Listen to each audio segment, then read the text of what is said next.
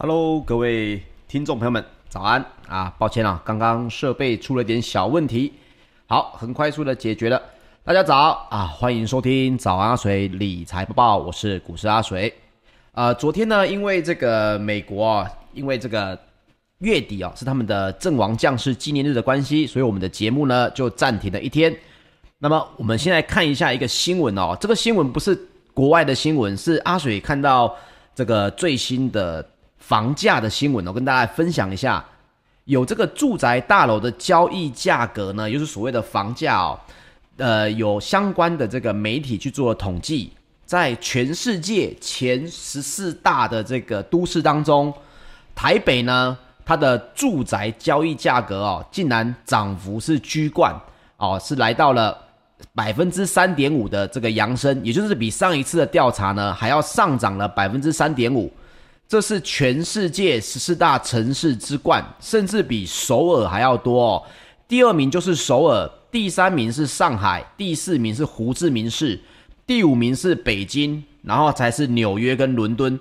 所以可以看到啊，这个台湾人的生活真的是很痛苦，因为房价呢也是很高涨。那你说我如果租房子会比较好吗？呃，事实上这个报道呢也有去讲到住宅大楼的租金哦。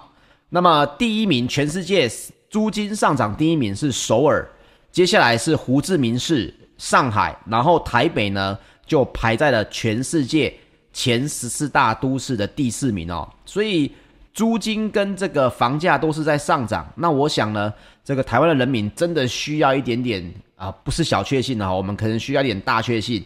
那也期待呢，这次的疫情可以赶快过去，让我们大家来恢复正常的生活。好，那我们来开始来讲一下美股方面的新闻。首先呢，美股是因为经济重启的这个乐观情绪哦，被通膨增温的疑虑稍微有点抵消，所以美国的四大指数呢也在平盘附近作收。那我们待会来提一下是什么样的数据哦，造成大家有那么一点点的疑虑。那包括了健康照护跟科技类股呢，领军的下滑。不过，能源跟金融类股哦，也因为这个相关的之前讲的，包括要啊、可能有 QE 要来结束，甚至可能要升息，还有就是油价哦，有在听这个早安阿水的朋友们应该有发现，油价其实从我们节目开播以来一路的上涨哦。同时，阿水跟大家讲到了哦，石油看到每桶七十块的日子应该很快来临，没有想到啊，就在最近达标了。所以能源跟金融类股呢，它的走势也是非常的强劲。那么四大指数当中，道琼工业平均指数在六月一号中场是上涨了百分之零点一三，收在三万四千五百七十五点三一点，这已经创下了五月十号以来的收盘新高哦。那么纳斯达克指数呢，则是下跌了百分之零点零九，收在一万三千七百三十六点四八点。那标普五百指数呢，则是下跌了百分之零点零五，收在四千两百零二点零四点。费城半导体呢，则是下跌了百分之零点三八，收在三千一百七十四点三二点。这个标普五百哦，到底是为什么可以再创新高呢？主要是因为这个，应该说标普五百呢，它本身没有创新高，但是呢，里面有一个类股它创了新高，哪一个类股？金融类股哦。一号呢，它直接上冲到历史的新高纪录，这也包括了哦，还有这个燃料的需求在加温，还有供给受限呢，也提振了油价。因此，另外一个能源类股的上涨也非常的可怕，整体类股呢上涨了百分之三点九，这创下了四个月以来最大的单日涨幅哦。那么健康照护类股呢，则是因为雅培药厂的财测哦疲软而受到了拖累。所以，包括了科技类股呢，也同步的走软哦。那么，我们来讲一下啊，这当中为什么会有点涨跌互见呢？能源为什么会这么强呢？主要是因为石油输出国组织以及产油盟国，就是所谓的 OPEC Plus，已经决定要维持原定的计划，到七月为止呢，将会缓步的增产。那这个缓步呢，就对于这个整个经济需求来讲，当然是不够用了，也就带动了油价的跳升哦。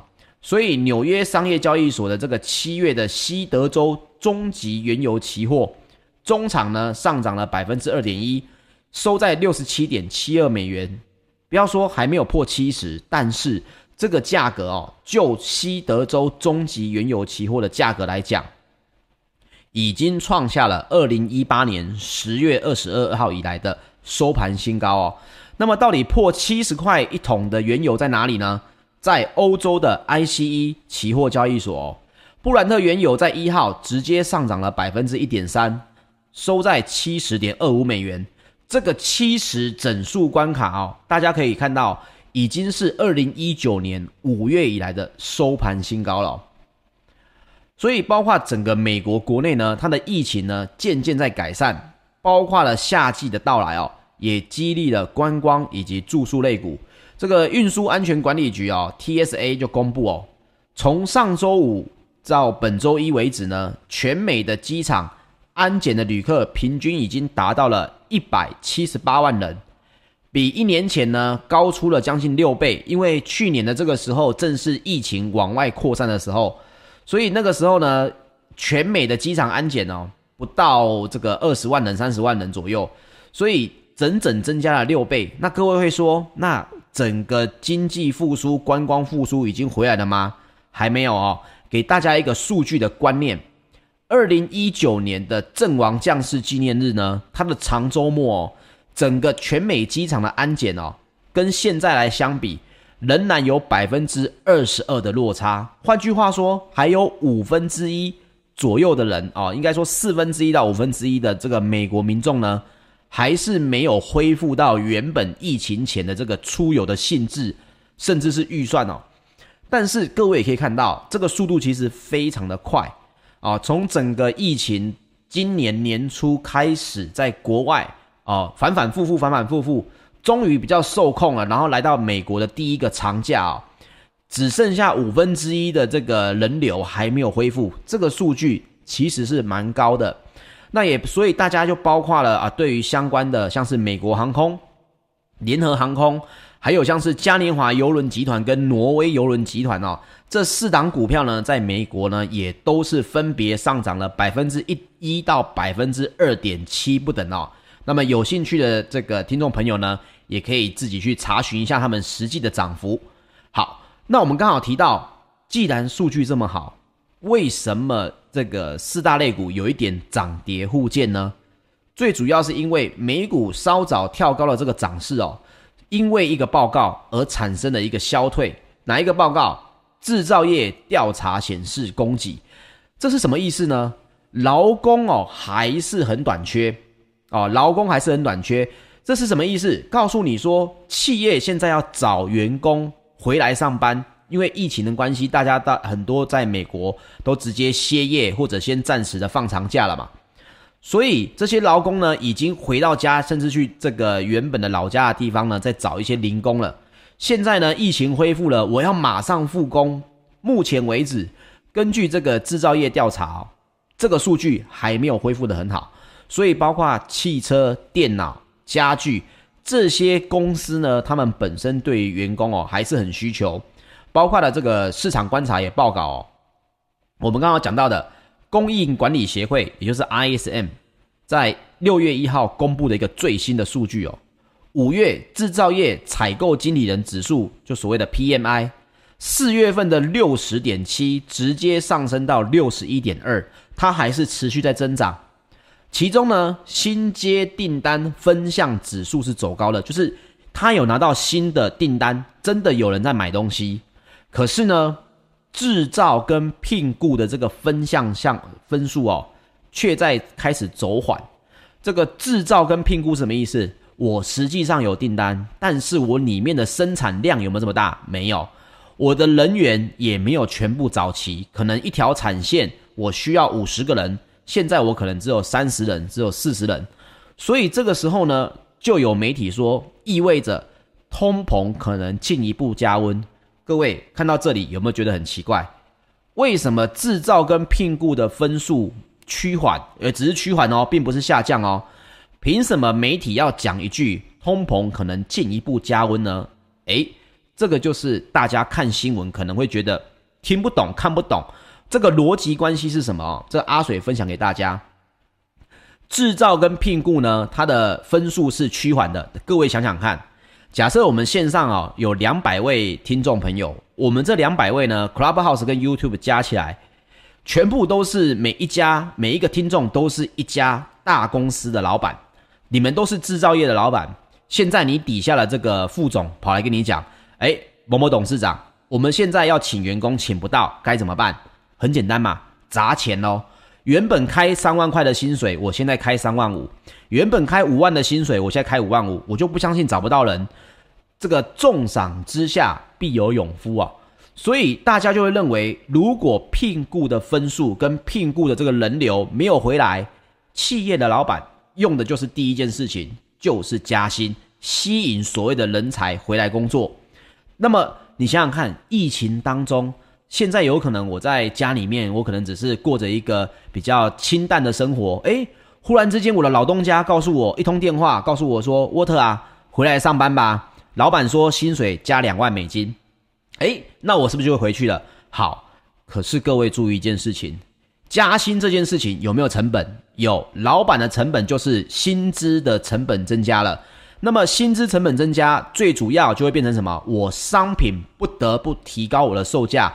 弥补我的损失，所以我们在聊通膨这件事情，其实最一开始我们在包括经济学相关的这个金融的书籍里面念到的，通膨的第一步就是薪水的增加。为什么？因为别人在加薪，你的老板不加薪就留不住人才，所以现在是缺工。等到后面大家对于市场的竞争更大，我要扩展市场的时候。我就会在里面继续的提高我的薪水，吸引别人企业、吸引别的同行的员工来我们这里工作。但是加上去的薪水一定是要在销售的产品上面价格补回来，所以通膨的疑虑就是从这里产生的。好，那大家来说说看，大家有没有觉得现在通膨对你生活上面的感受是如何呢？你们可以在节目之后呢来回应一下。目前还是很多人跟我说：“诶，水哥啊，我也觉得通膨好像影响不大，美股似乎还是很安全。”那么阿水也在查资料当中呢，分享另外一个看法给大家哈，可以把这个相关的说法放在脑子里面，稍微来注意一下啊。美国的知名经济学家，也是金融通讯作家，同时也是邓特公司的这个创办人邓特哦，Henry Denter。他在日前警告啊，日前是什么时候呢？是五月底，五月三十一号。那他是说，在未来的六周之内，美股可能会上演残酷的闪电崩盘。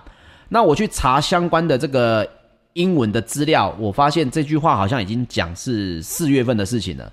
也就是说，大概他所预期的就是六月份到七月份。那他的意思是说呢，美股上升的空间相对有限。但是下跌的空间呢？他讲得很高哦，他讲百分之六十五到百分之八十之间。那我个人是觉得这个数字有点太过夸张啊。美股下跌空间百分之六十五到百分之八十，换句话说，五分之一的指数不到，我认为有点太 over 了。可是他的说法呢，我也分享他认为这样的说法是什么意思哦？他的意思是说，美国政府哦。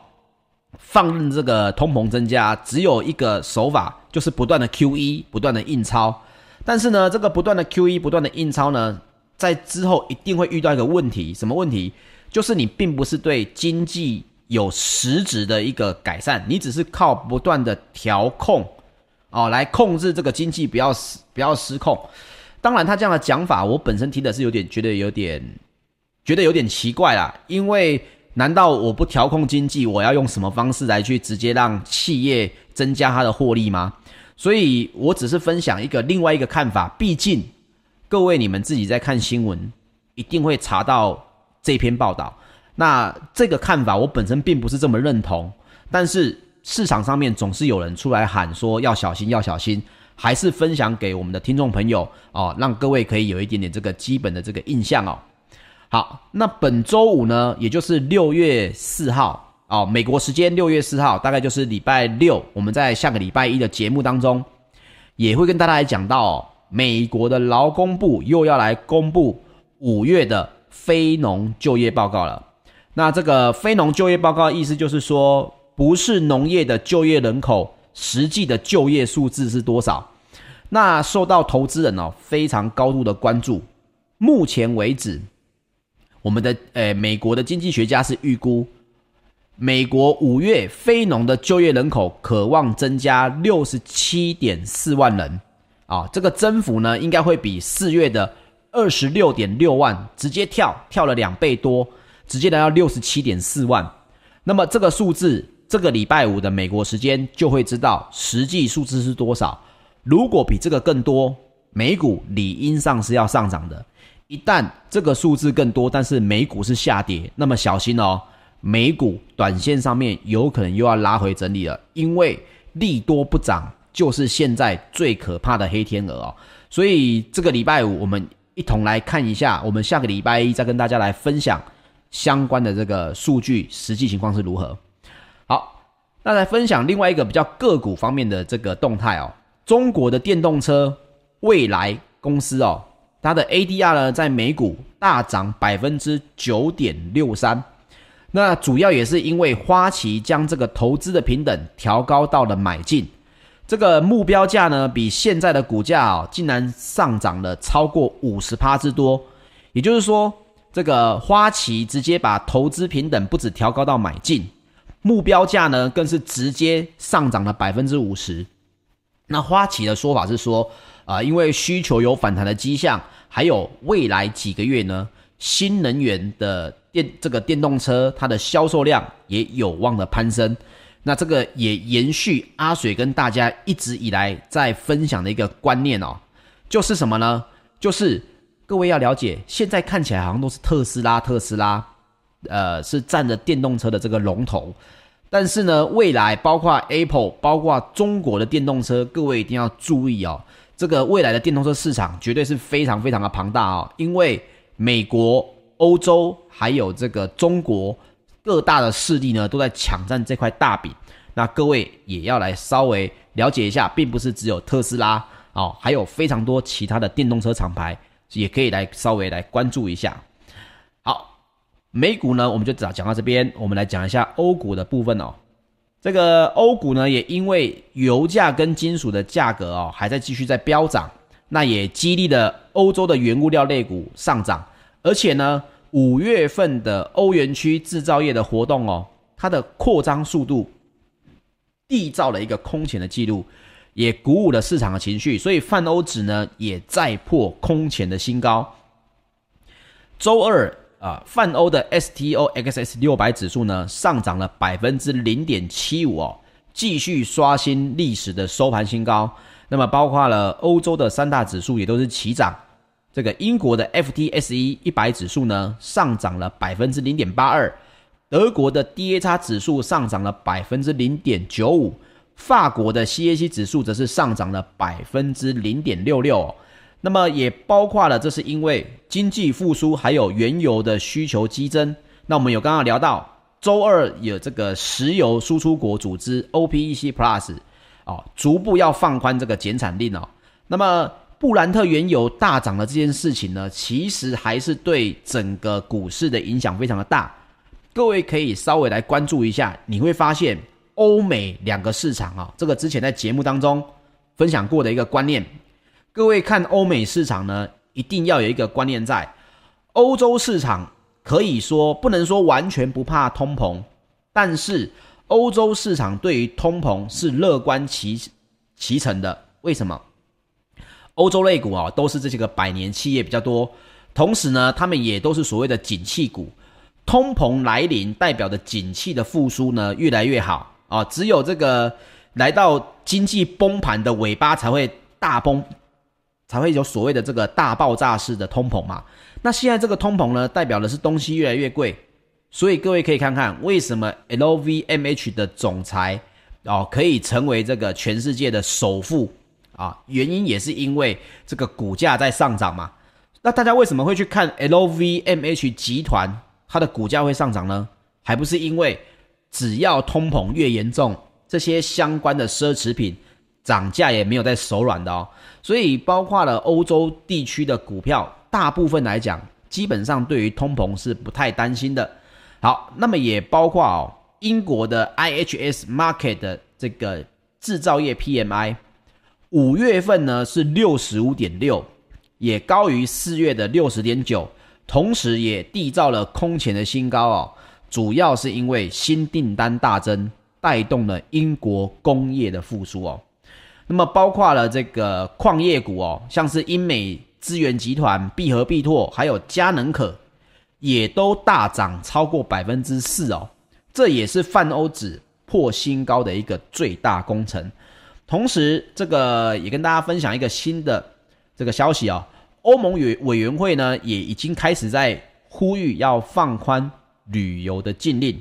周一已经提议哦，完成接种的旅客呢，在欧盟国家观光时，不需接受任何的筛检或者是隔离哦。这个也分享给大家。哎，看到这些新闻呢，也是希望台湾可以尽早的走出疫情哦，不然这个全世界正在复苏，台湾如果在这边落后的话，对我们来讲真的是很不利哦。好，我们来聊聊石油方面。纽约商业交易所七月的原油期货在六月一号来到每桶六十七点七二美元。刚刚跟大家分享过，这是二零一八年十月以来的新高。这也是预期的夏季石油需求非常的强劲，还有制造业数据啊，确实也是优于预期的这个激励。那么，欧洲的 ICE 期货交易所近月的布兰特原油上涨了百分之零点九，来到了每桶七十点二五美元哦。也创下了两年以来的新高，布兰特原油创下了两年以来的新高。国内的油价虽然大家现在减少出门，不过呢，这个石油价格应该在未来的一两周哦，还是会持续的攀升。这个也分享给大家。好，那我们来聊一聊金属方面。伦敦金属交易所呢，这个三个月的基本期金属期货在六月一号哦，稍微的有一点小幅的下跌，这是因为。担忧中国实货需求疲弱的影响，那么铜的期货呢，下跌了百分之零点二，来到每吨一万零两百五十二美元。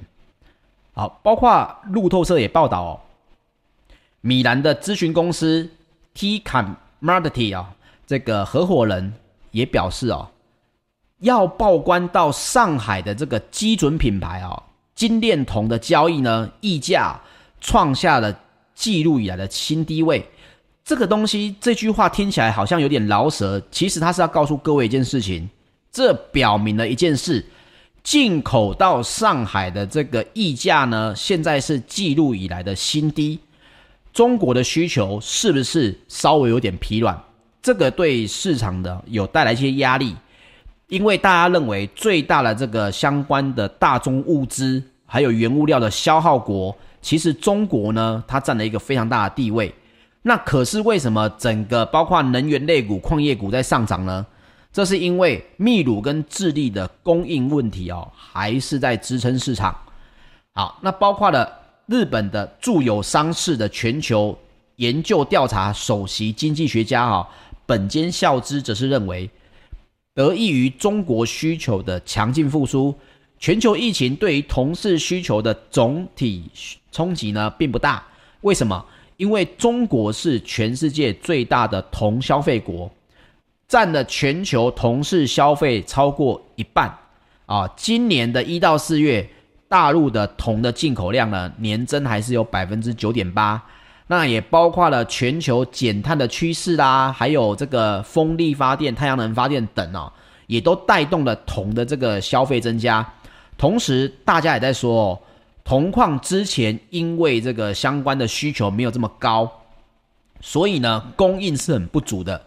包括有最近的罢工跟之前的这个投资也都是不足的哈。所以铜价在短时间内，虽然中国的进口需求有这么一点点数据显示好像有点减弱。但是呢，供给量还是不够的，所以铜价呢，短时间内可能要有大幅度的修正，还是有点困难。好，我们来讲讲贵金属方面哦。纽约商品交易所的八月黄金期货在六月一号收盘下跌了零点三美元，来到了每盎司一千九百零五美元哦。那不过呢，全球最大的黄金 ETF 道富财富黄金指数，它那个基金呢，黄金的持有量。增加了二点六二公吨哦，那创下了两个月以来的新高。所以金价接下来有没有可能会继续走阳呢？呃，阿水跟大家来找，帮大家来找了相关的新闻哦，包括像是金拓新闻也在报道哦，多位的分析师已经认为，在年底前呢，黄金的价位就能够重回每盎司两千美元以上的价位。那么德国商业银行也报告哦，他说，避险基金的黄金期货净多单，过去四周以来呢，已经增加了一倍。但是仍然没有过度的这个疑虑，所以多头部位持续增长也没有任何的问题。好，这些新闻都来告诉你说，黄金接下来有可能继续上看到两千。但是阿水为什么要来讲早安阿水？原因就是这样。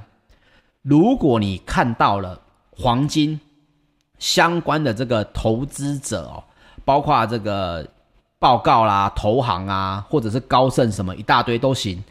告诉你说黄金哦，年底要上看多少钱，反而要小心哦。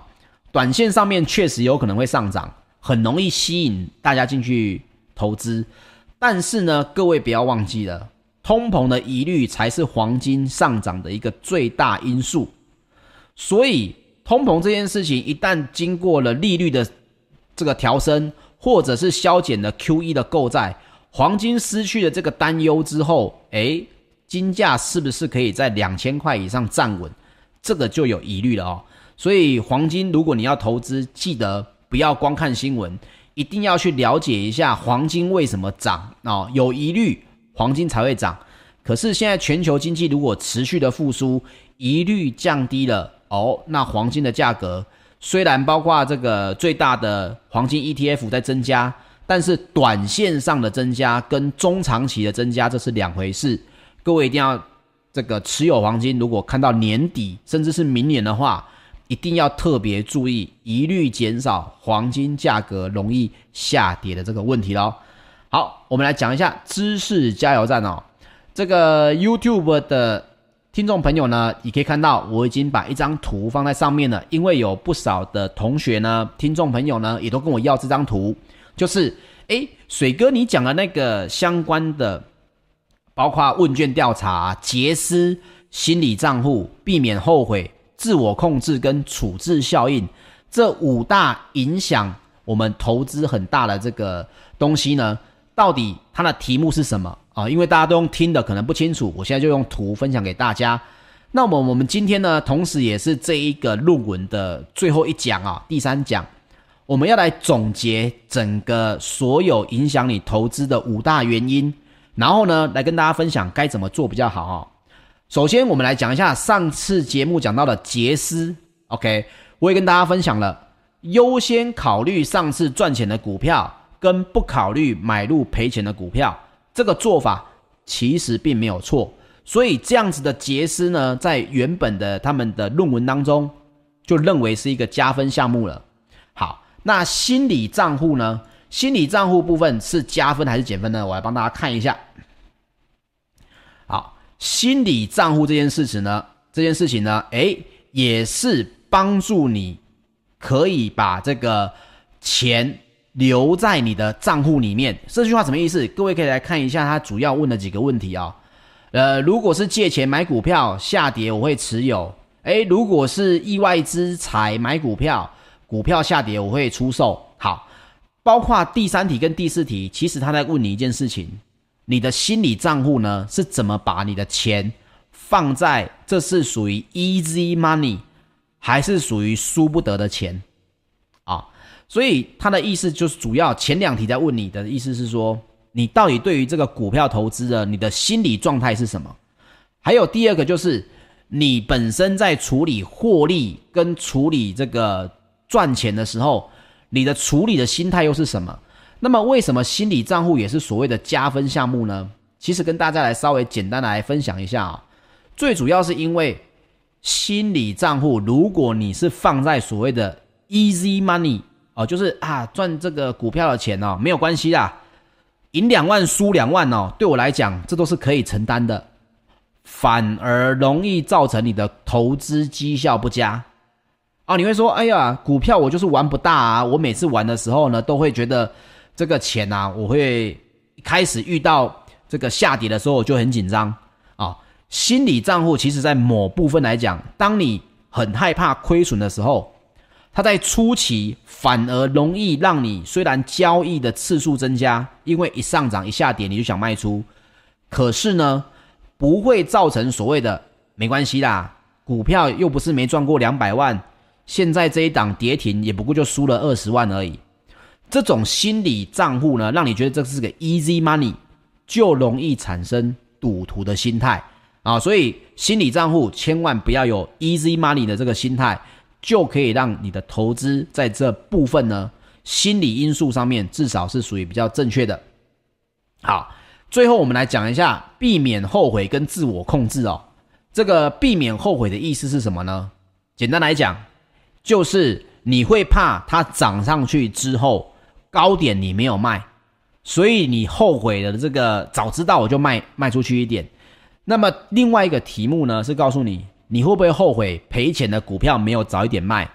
那阿水跟大家分享，影响你最大的这个避免后悔的心态呢，其实是在于你把获利股票如果早早卖出，那么你的投资绩效就很容易受到影响。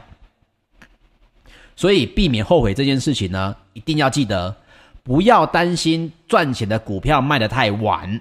记得啊，不要担心你赚钱的股票卖得太晚，不要觉得说我好像有点抱上抱下。事实上是股票赚钱的要让它能够继续的奔跑，赔钱的要能够赶快的卖掉。那么就在心理因素方面就可以比较好了。最后一个自我控制，这里面的所有六道题目。都是属于正向的加分项。第一个要有停损点，第二要有停利点，要有适当的价格，直接设定好价格的停利跟停损，还有确实执行停利跟停损的策略。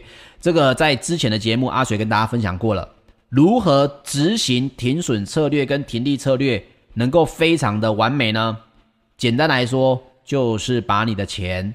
当成你只是代为管理哦，这笔钱进来操作了，是人家把钱放在你这里代为管理、代为操作的，那么你就会去，诶，为了你要交代的过去嘛，不然别人问你，你这边为什么不停利？这边为什么不停损？